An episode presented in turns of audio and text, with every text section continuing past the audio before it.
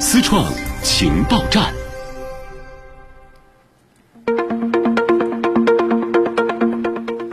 思创情报站，今天最值得关注的科创和产业动态有。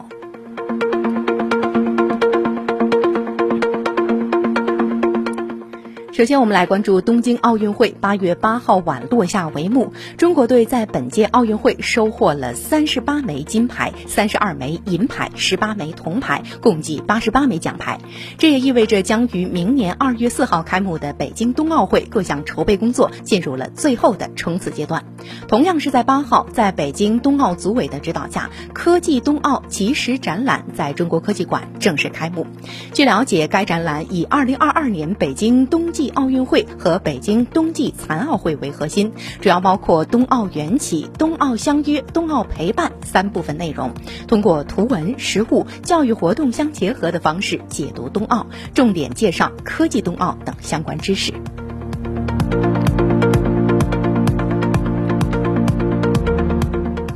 我们继续来关注科技领域的最新消息。冷链食品新冠病毒防控再添利器，只需照射五秒即可完成消杀，有望斩断曾让人为之色变的隐蔽传播链条。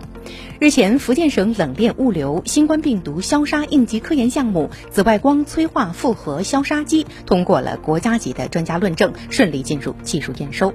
据了解，这是我国首台光催化消杀冷链病毒装备，也是国内在紫外和光催化技术应用研究领域的重大突破，将为冷链食品新冠病毒消杀提供一种便捷、快速、无害的技术手段。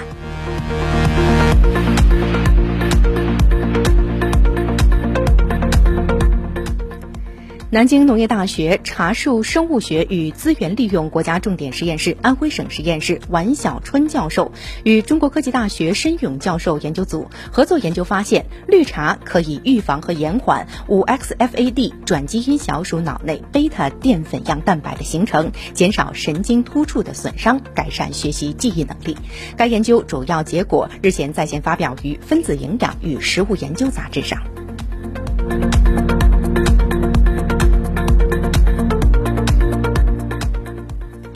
澳大利亚国立大学研究人员日前发表公报说，他们与多国研究人员合作，记录下了恒星爆炸之前第一个冲击波穿过恒星时所释放的光芒。这是天文学家第一次细致地观测到完整的超新星爆发过程，有助于研究宇宙的起源。这项研究成果已发表在英国皇家天文学会月刊之上。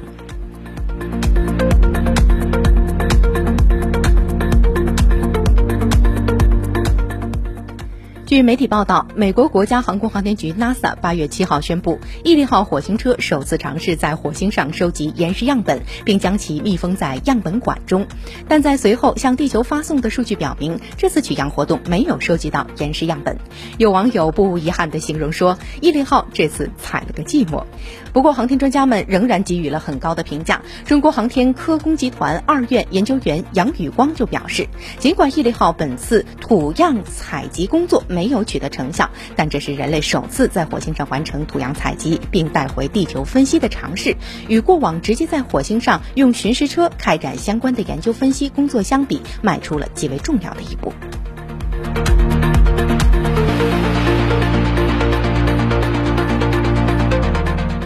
好，接下来我们把视线转向产业领域。经济参考报记者获悉，日前钢铁行业已经完成了钢铁行业碳达峰实施方案的初稿，正在征求各方意见。有关人士表示，方案基本明确了钢铁行业的达峰路径、重点任务及降碳潜力，同时相应的技术支撑等也有研究。钢铁行业正面临从碳排放强度的相对约束到碳排放总量的绝对约束。事实上，钢铁行业占全国碳排放总量百分之十五左右，是制造业三十一个门类当中碳排放量最大的行业。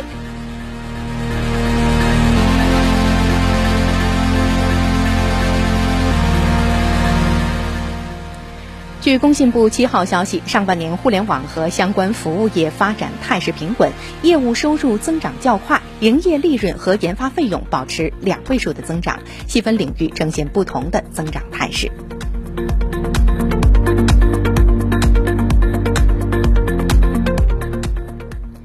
国家知识产权局日前印发关于进一步加强商标品牌指导站建设的通知，要求进一步加强商标品牌指导站建设，积极探索商标品牌保护、运用、管理、推广的新路子，大力提升商标品牌的市场价值和社会效益。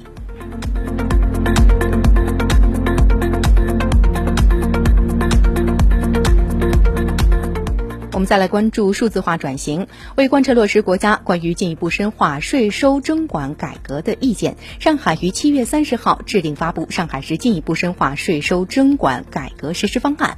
日前，市政府举行新闻通气会，介绍实施方案涉及的六大方面、二十八项任务，其中全面推进税收征管数字化升级和智能化改造实施方案的重点内容。那接下来呢，让我们来听长三角之声记者于成章的报道。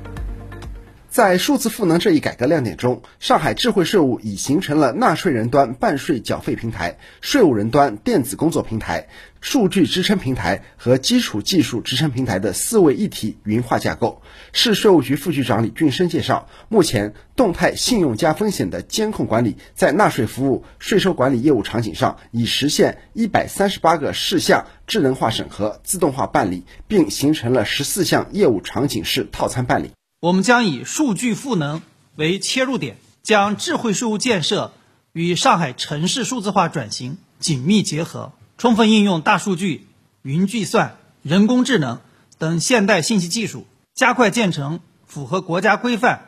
体现上海特色与现代化国际大都市相匹配的智慧税务生态系统，真正实现税收治理数字化、智能化、智慧化的突破。以数据赋能为基础，区域协同共治也是税收征管改革的重点领域。长三角一体化发展上升为国家战略以来，国家税务总局先后推出了两批二十六项税收支持和服务长三角一体化发展创新举措。市发改委副主任阮清介绍，在地方层面，上海、江苏、浙江、安徽以及计划单列市宁波的税务部门持续推进二十六项举措落地，在各自的电子税务局首页设立了长三角电子税务局办税专栏。长三角电子税务局办税专栏开通了企业跨省迁移业务、跨省涉税事项报验业务以及长三角一网通办等多个办税事项。构建长三角统一的税收执法清单体系，制定了长三角首违不罚、最多跑一次、区域通办等清单，便利长三角纳税人跨省办税。依托电子税务局自助办税终端和实体办税服务厅窗口。长三角生态绿色一体化发展示范区率先实施涉税事项跨区域通办，在一体化示范区内注册经营的纳税人，可在两区一县就近选择办税服务场所办理，包括信息报告、发票办理、信息查询等四类十五个事项。市大数据中心副主任刘迎峰表示，将做好跨部门涉税涉费数据汇集。跨部门推进应用场景授权数据共享，跨层级推进区域授权数据落地应用，跨地区推进与国家和长三角平台数据交换。截止到七月底的话呢，目前我们累计共实现了跨部门的数据共享调用八十一亿次，跨层级的数据落地应用四百一十一条，跨地区的数据共享交换的话呢二十六亿次。